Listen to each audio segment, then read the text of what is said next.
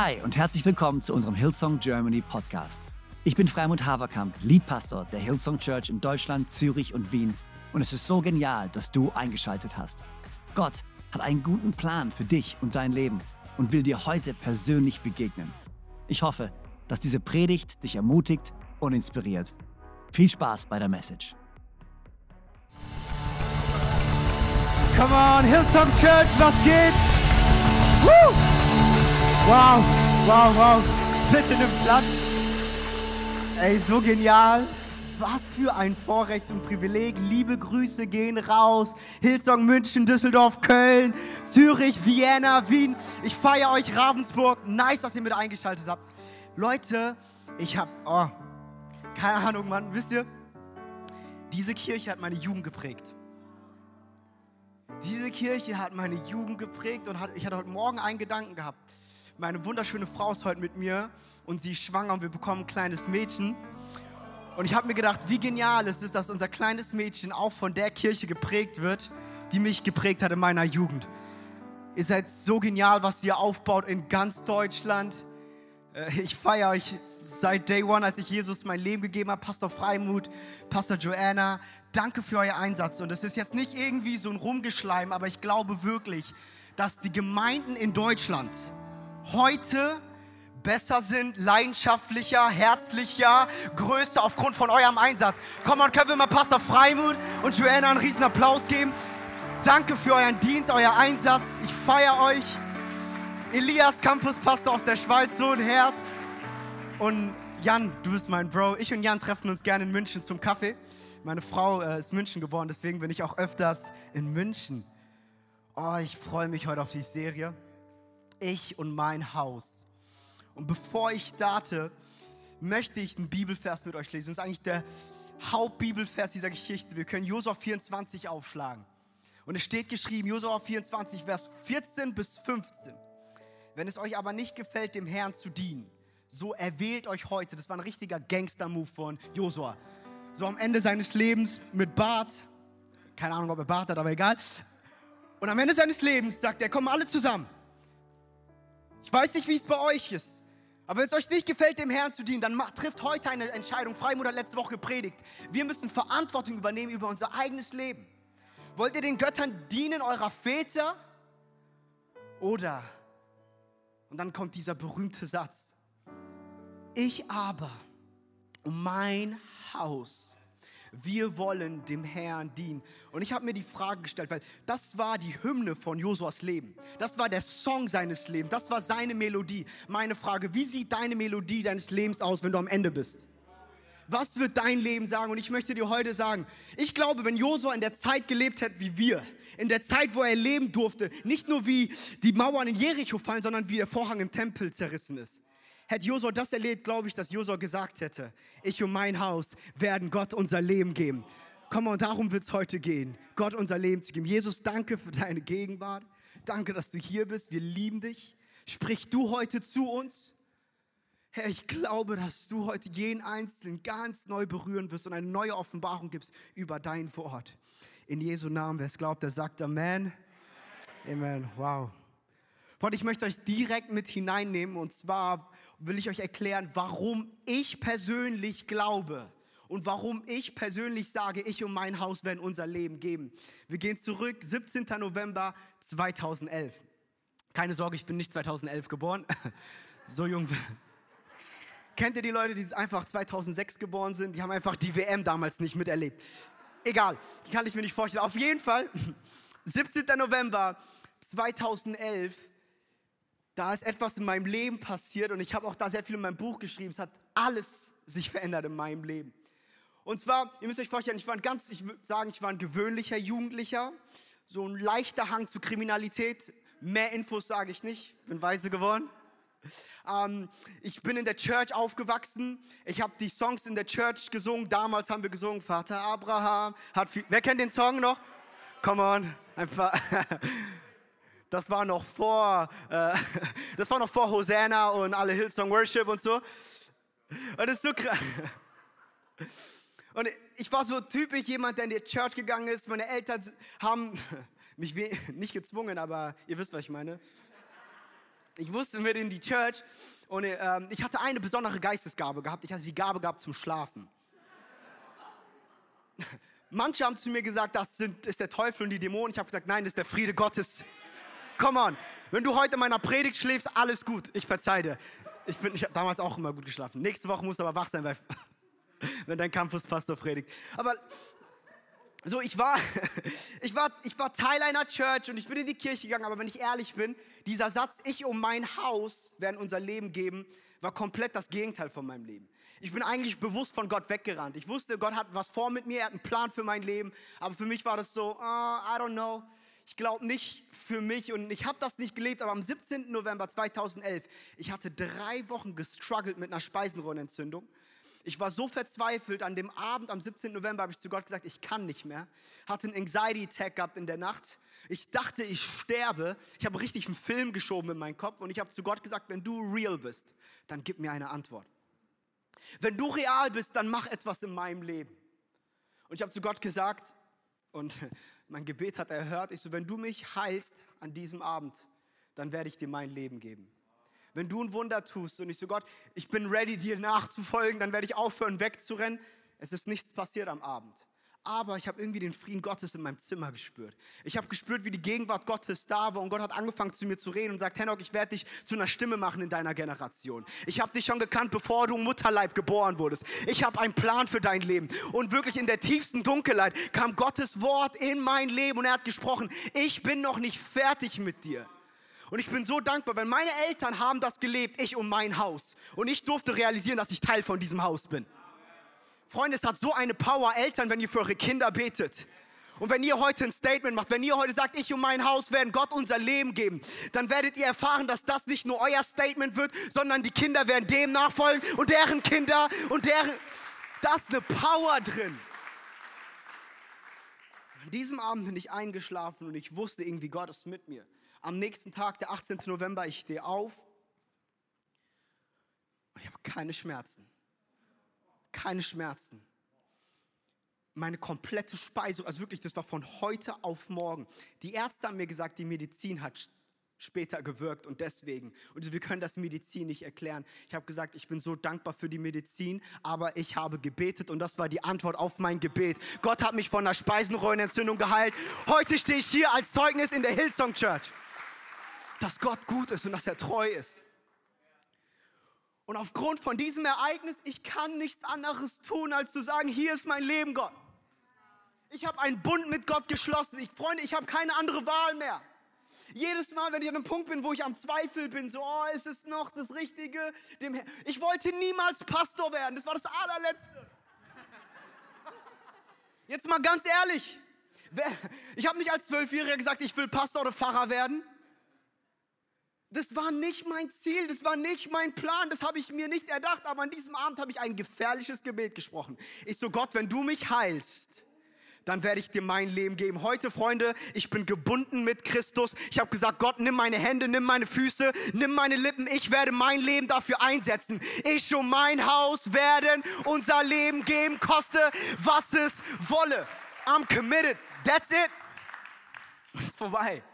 Mein Leben ist vorbei aber ich bin Gott so dankbar. Und ich möchte heute mit euch gemeinsam in die Bibel reinschauen, weil vielleicht denkst du, okay, cool, deine Story, was hat das mit meinem Leben zu tun? Was hat das mit meinem Business zu tun? Was hat es mit meiner Familie zu tun? Und wir steigen direkt mit in die Bibel ein. Und wenn du deine äh, Bibel hast, kannst du Markus 10 aufschlagen. Und wir lesen von Markus 10, Vers 20 bis 22. Und ganz kurzer Kontext, es ist die Geschichte vom reichen Jüngling. Und der reiche Jüngling ist zu Jesus gekommen, hat gesagt so, hey Bro, in meiner Übersetzung. Ich kann euch später die Übersetzung. Er sagt so, hey, ähm, guck mal, wie kriege ich ewiges Leben und so. Und er sagt so, du bist doch gut und wie, wie bekomme ich ewiges Leben? Und dann Jesus antwortet ihn auf seiner Ebene. Weil Jesus wusste, es war ein frommer, frommer Jude, der die Gesetze Gottes gefolgt hat. Und, und Jesus sagt ihm, okay, so, ne, nicht Ehe brechen, nicht stehlen und einfach und zählt die zehn Gebote auf. Und der reiche Jüngling denkt sich, let's go, habe ich alles gemacht. Ganz ehrlich, wenn ich den reichen Jüngling versuche, in unsere Zeit hierher zu beamen, ich würde sagen, er war nicht nur ein guter Christ, er war ein sehr guter Christ. Aber jetzt interessant, was Jesus sagt. Er sprach zu ihm in Vers 20, Meister, ich habe Das habe ich alles von meiner Jugend auf gemacht, von meiner Jugend auf. Da blickte ihn Jesus an und gewann ihn lieb. Oh, wir haben einen liebenden Vater. Er gewann ihn lieb. Aber Jesus sprach zu ihm, eins fehlt dir. Ich frage mich heute, wenn Jesus zu uns kommen würde, was würde er sagen? Wenn wir versuchen, mit unserer Performance zu prahlen, wenn wir versuchen, mit unseren Tra Talenten zu prahlen, was würde er sagen? Eins fehlt dir. Ist nicht interessant, dass wir im Leben alles haben können, aber genau das eine fehlt uns? 2021 war ein besonderes Jahr für mich, aber am Ende des Jahres hat Gott gesagt, Henok, du hast in allen deinen Lebensbereichen Wachstum erlebt, aber deine Beziehung mit mir ist einfach auf der gleichen Ebene geblieben. Du hast es als erfolgreiches Jahr gesehen. Ich habe gesagt, Gott, es tut mir so leid. Freunde, Erfolg ist nicht, wenn wir irgendwie in allen Bereichen Wachstum haben. Erfolg passiert dann, wenn wir tiefer mit Gott gehen, wenn wir intimer mit ihm werden. Wirklicher Erfolg passiert dann, wenn wir mit Christus connected sind. Jesus sagt, ich bin der Weinstock, ihr seid die Reben. Wer mit mir verbunden ist, der wird Frucht bringen. Eins fehlt dir. Geh hin und verkaufe alles, was du hast und gib es den Armen. So wirst du einen Schatz in den Himmel haben und komm und nimm das Kreuz auf dich und folge mir nach. Er aber wurde traurig über dieses Wort und ging betrübt davon, denn er hatte viele Güter. Wir lesen nie wieder mehr über den reichen Jüngling. Was wäre, hätte er ja gesagt? Hätten wir vielleicht ein Buch gehabt vom reichen Jüngling? Hätte er der Paulus sein können? Wir lesen nicht mehr vom reichen Jüngling, weil er einfach weggegangen ist. Freunde, ich möchte nicht so sein. Ich möchte nicht weg von Gott gehen. Ich möchte an seinem Herzen sein. Aber ich frage mich, was hat ihm gefehlt? Wir waren jetzt im November in Israel und ich durfte ein bisschen dort die jüdische Kultur lernen. Und die jüdische Kultur, auch der jüdische Glaube. Du hast neben der Torah hast du zum Beispiel noch andere Überlieferungen und Bücher, wo versucht wird, das zu übersetzen, was in der Torah steht. Deswegen war Jesus ganz Zeit im Fight mit dem Pharisäer. Und das Interessante ist, dass oft bei den Juden ist so, du, du lernst die Verse auswendig. Das heißt, du bekennst sehr viel mit deinen Lippen. Und ich finde, der reiche Jüngling, der hatte so ein richtig starkes Lippenbekenntnis. Er hatte ein Lippenbekenntnis, aber eins hat ihm gefehlt und das ist mein erster Punkt, wenn wir das heute wirklich leben wollen, ich und mein Haus. Freunde, es geht nicht um dein Lippenbekenntnis, sondern es geht um dein Lebensbekenntnis. Gott will nicht dein Lippenbekenntnis, er will dein Lebensbekenntnis. Er will nicht nur Teil von deinem Leben sein, er will dein Leben komplett übernehmen. Er möchte, Freunde, nicht nur unser Lippenbekenntnis. Jesaja 29, 13 steht geschrieben. Sie ehren ihn mit ihren Lippen, doch ihr Herz ist fern. Und Jesus sagt genau den gleichen Satz zu den Pharisäern. Ihr, ihr betet mich an mit den Lippen, aber eins fehlt euch. Euer Herz ist fern. Freunde, wenn wir darum heute reden, was es heißt von ich baue das Haus Gottes und ich und meine Familie geben unser Leben für dieses Haus, dann, Freunde, bedeutet das eine Sache. Wir gehen über vom Lippenbekenntnis zum Lebenbekenntnis. Ganz ehrlich, ich habe keinen Bock mehr auf diesen Christentum, wo wir nur Jesus mit unseren Lippen bekennen. Ich möchte, dass mein Leben bezeugt, dass das Grab von Jesus Christus leer ist. Ich möchte, dass wenn Menschen mein Leben sehen, realisieren, dass Gott lebt. Dass der Leben verändert. Unser Leben soll viel lauter sprechen als unsere Worte. Viele Menschen sind enttäuscht von Christen, weil Christen reden. Aber was ist mit unserem Leben? Lass unser Leben reden. Dass wir auch eine Veränderung in unserem Lebenswandel haben. Eins aber fehlt dir. Er war sehr, sehr nah mit seinen Lippen, aber fern mit seinem Herz. Ich habe ein paar Short Facts mitgebracht über den reichen Jüngling. Drei ganz simple Punkte, die kannst du dir aufschreiben.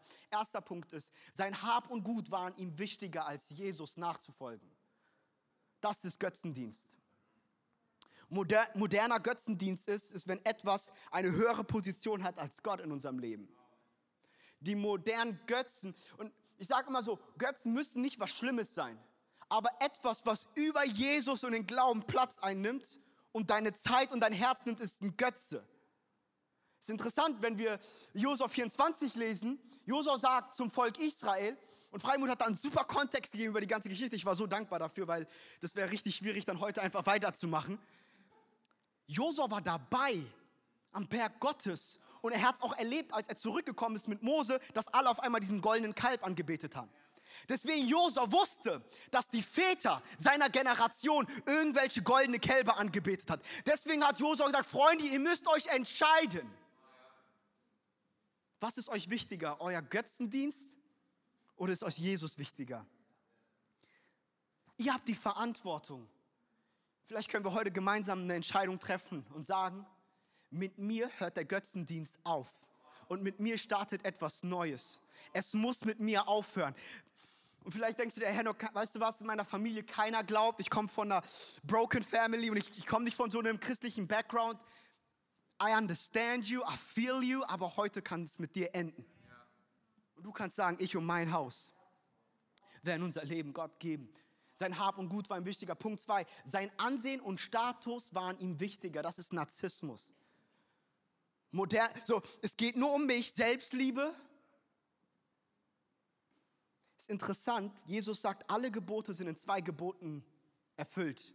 Liebe Gott mit allem, was du hast, mit deiner ganzen Seele und deinem ganzen Gemüt und liebe deinen Nächsten, oder?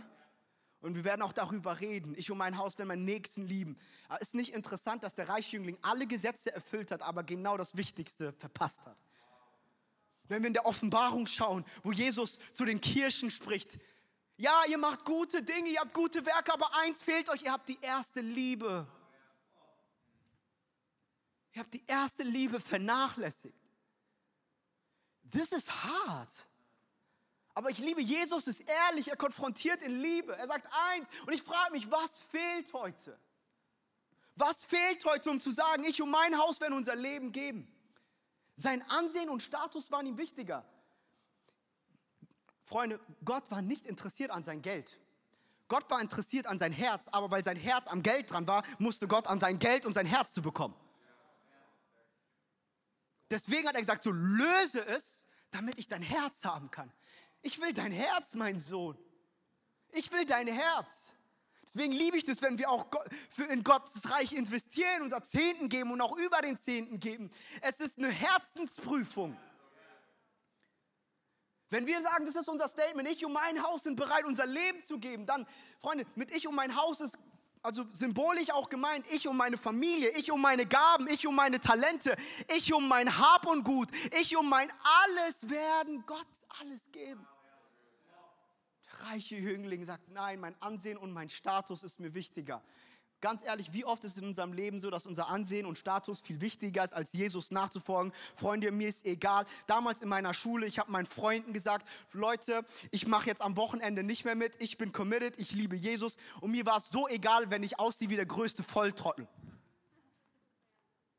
Ganz ehrlich, diese Welt hat versucht, unseren Glauben darzustellen wie eine Krankheit. Es ist komisch, wenn man glaubt, Freunde, die ganze Welt sucht nach Hoffnung und Liebe. Unser Glaube ist nicht die Krankheit, es ist die Heilung für diese Welt und es braucht Christen, die dafür einstehen. Und die sagen, ich und mein Haus werden unser Leben genau dafür geben. Ganz ehrlich, damals, ich bin in Frankfurt groß geworden und jedes Mal an der Konstablerwache, das ist an der U-Bahn-Station, S-Bahn-Station, kommen Leute und Drogendealer und sagen, hey, willst du ein paar Drogen? Habe ich gesagt, so, nein, willst du aber ein bisschen Jesus. Und dann haben mich manche Drogendealer angeschaut und sagen so, du bist komisch drauf. Und weißt du, was ich gesagt habe? Du bist komisch drauf. Du hast nicht mal Szene.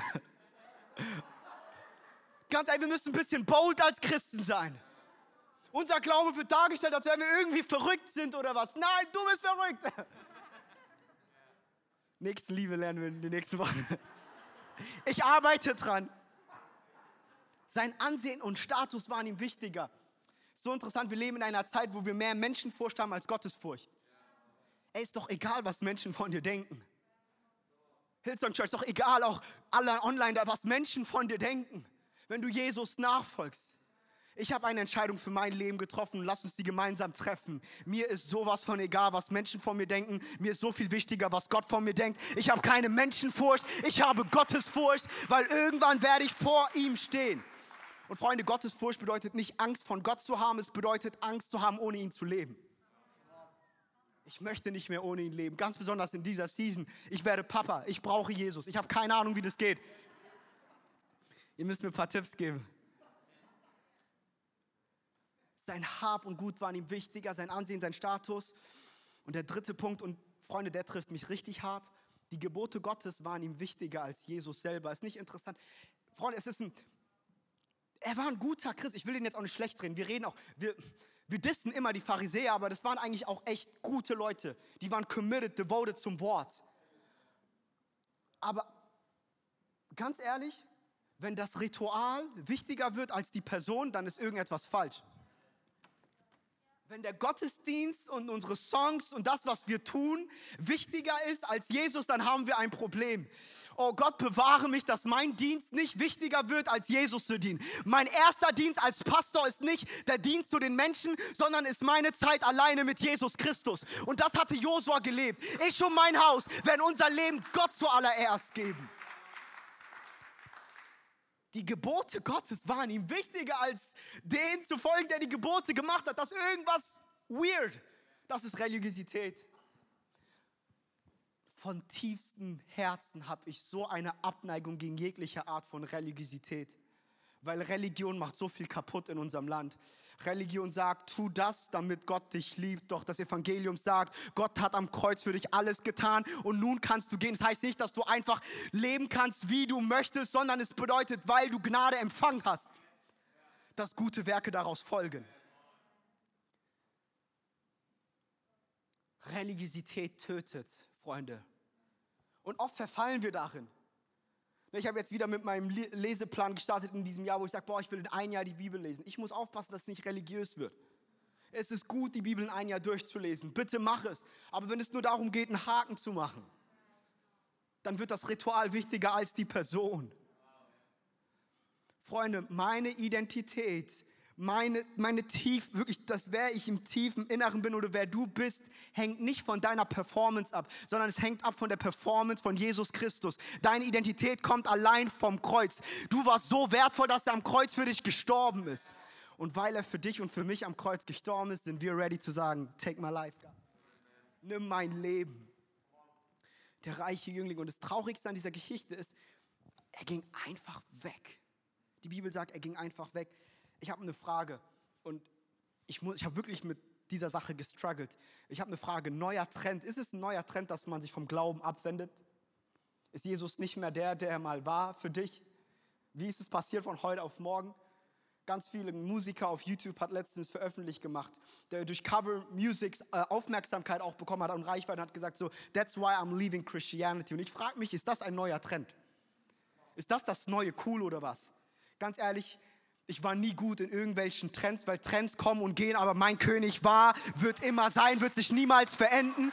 Und Freunde, Jesus Christus ist immer noch auf dem Thron. Und gerade in dieser Zeit, wo Menschen boldly im Internet sagen, ich verlasse Jesus, ist es so viel wichtiger, dass die Kirche ein Statement macht und sagt, ich um mein Haus. Wir sind committed und wir werden unser Leben geben. Mir ist egal, was Menschen machen. Aber ich um mein Haus. Oh, ich wünschte, Josua wäre in unserer Zeit und er würde alle mal so eine Schelle geben. Ey. Ganz ehrlich und würde sagen, was ist los mit euch? Ich finde es so genial, dass ihr als Hillsong Church am Anfang des Jahres dieses Statement macht. Ich und mein Haus werden unser Leben geben. Freunde, lasst uns das bold machen. Teile es auf dein Instagram, TikTok, Social Media, Facebook, LinkedIn, keine Ahnung, kann man da überhaupt posten. da wo du bist. Wenn du auf Facebook bist, dann ist auch noch okay. Spaß. Ähm, in der Geschichte vom reichen Jüngling sehen wir, wie es eigentlich nicht aussehen sollte. Das ist eigentlich genau das Gegenteil von ich und mein Haus.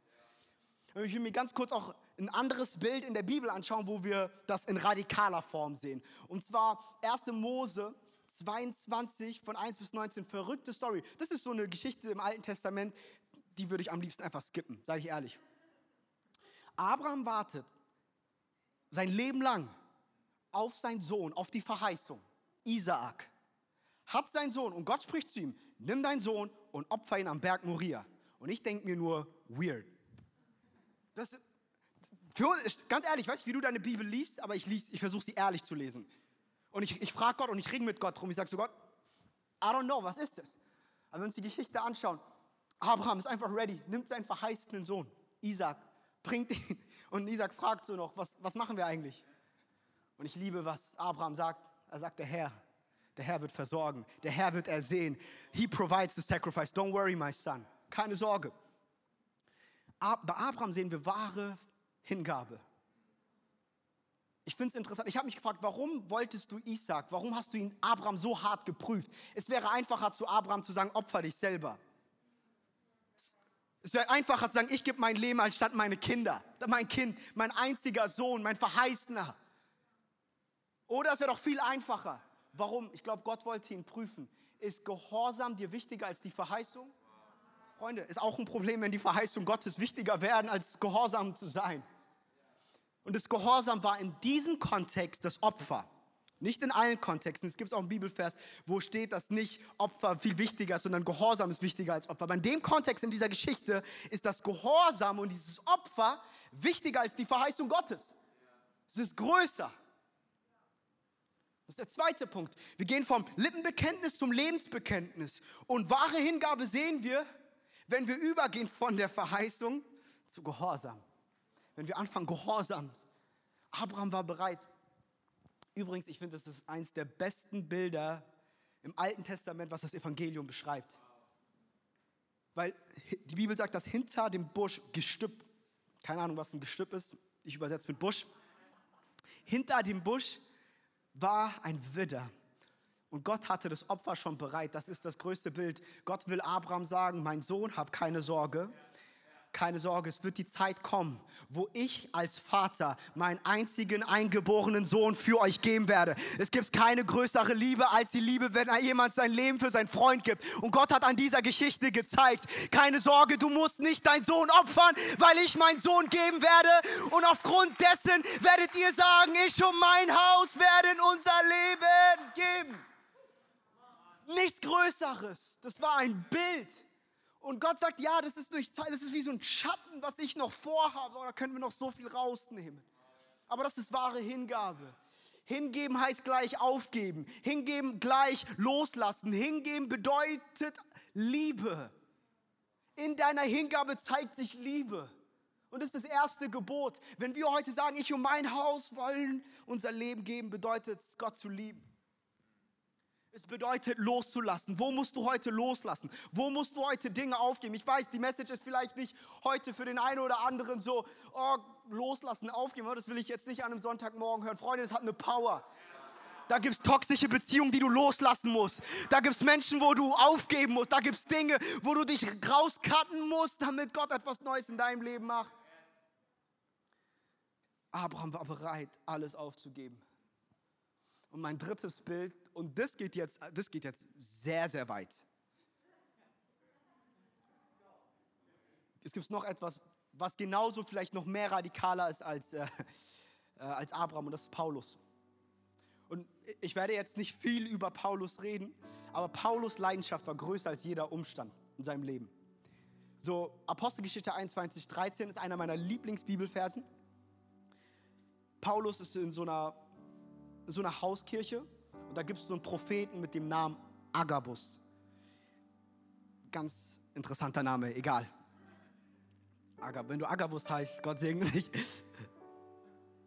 Apostelgeschichte 21, 13. Paulus aber antwortet, während Agabus prophezeit, Paulus, du wirst gefangen genommen und du könntest sterben. Und Paulus sagt, was macht ihr? Was weint ihr eigentlich? Ich bin nicht nur bereit, für Christus gebunden zu werden, sondern ich bin auch bereit, für den Namen Jesus zu sterben. Warum heult ihr rum? Was gibst du mir diese Prophetie? Prophetie ist gut, schön und gut. Und das Interessante ist, Paulus ist am Ende für den Herrn gestorben durch das Schwert. Die Christen damals wurden verfolgt. Ich möchte dich beruhigen. In dem Land, wo wir leben und in dem Kontext, in dem wir uns befinden, brauchen wir uns da keine Sorgen zu machen. Und ich rede auch nicht heute hier, werden Märtyrer, das ist, das ist nicht die Message. Was ich sage, lass uns vom Paulus lernen, der so eine Leidenschaft hatte, der gesagt hat, mir ist egal, was die Menschen sagen, mir ist egal, was ihr mir prophezeit. Ich bin nicht nur bereit, mich binden zu lassen. Ich bin nicht nur bereit, ins Gefängnis für Christus zu gehen. Ich bin bereit, mein Leben zu geben. Ich bin bereit zu sterben, Freunde. Das ist wahre Hingabe. Das ist wahre Hingabe. Ich bin bereit, ich bin bereit, mein Leben zu geben. Vor drei Monaten hat Gott in meinem Wohnzimmer ganz stark zu mir gesprochen. Er hat gesagt, Henok, für die nächsten zehn Jahre brauchst du tieferen Glauben. Und ich habe gesagt, okay Gott, gut, aber why? Ich frage gerne Gott, warum?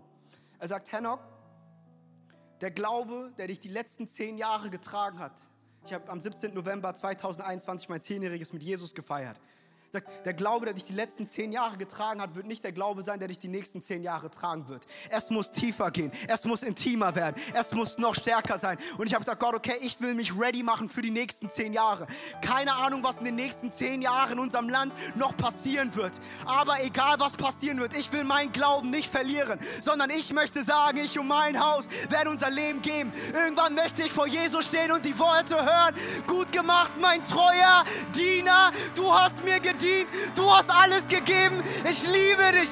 Freunde, das sind die Worte, die ich hören möchte. Ich möchte nicht irgendwelche Wörter hören, sondern nur das. Gut gemacht, mein treuer Diener. Ich und mein Haus werden unser Leben geben. Lass uns mal alle gemeinsam aufstehen.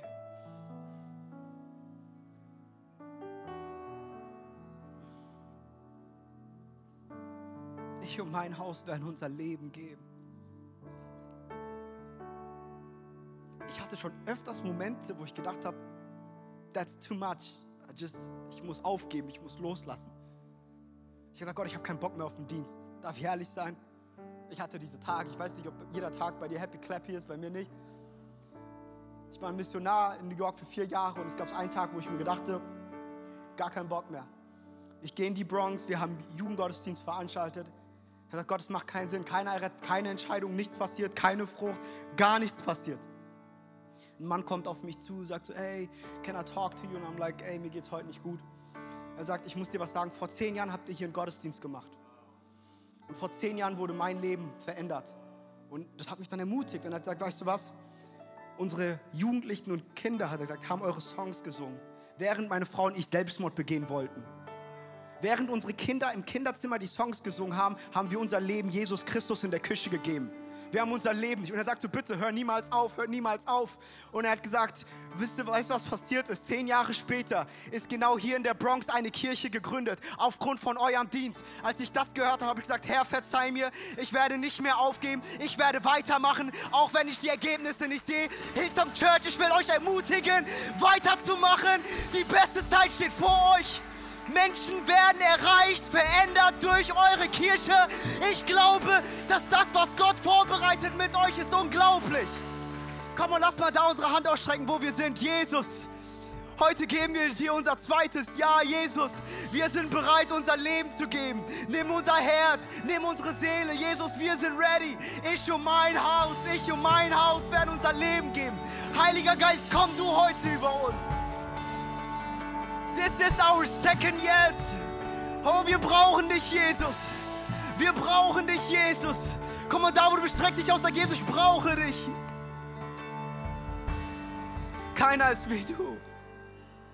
Keiner ist wie du. Jesus will heute dein zweites Ja.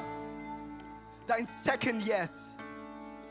Wenn du heute hier bist und diese Predigt war für mich, ich möchte nicht wie der reiche Jüngling sein, ich möchte, ich und mein Haus wollen Gott unser Leben geben dann da, wo du bist, einfach streck deine Hand zu Gott und bete dein Gebet und sag, ich und mein Haus werden unser Leben geben. Ich und mein Haus, ich und meine Familie, ich und meine Kinder. Danke, Jesus, für deine Gegenwart.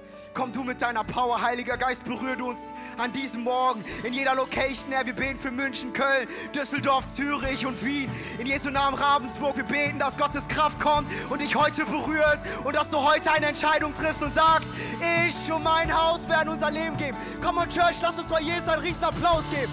Come on, Church! So genial, dass du dabei warst. Ich hoffe, du gehst gestärkt und voller Glauben in deine Woche. Wenn dir dieser Podcast gefällt, dann abonniere doch diesen Kanal, um keine Message zu verpassen. Und schau auch mal auf unserer Webseite hillsong.de vorbei.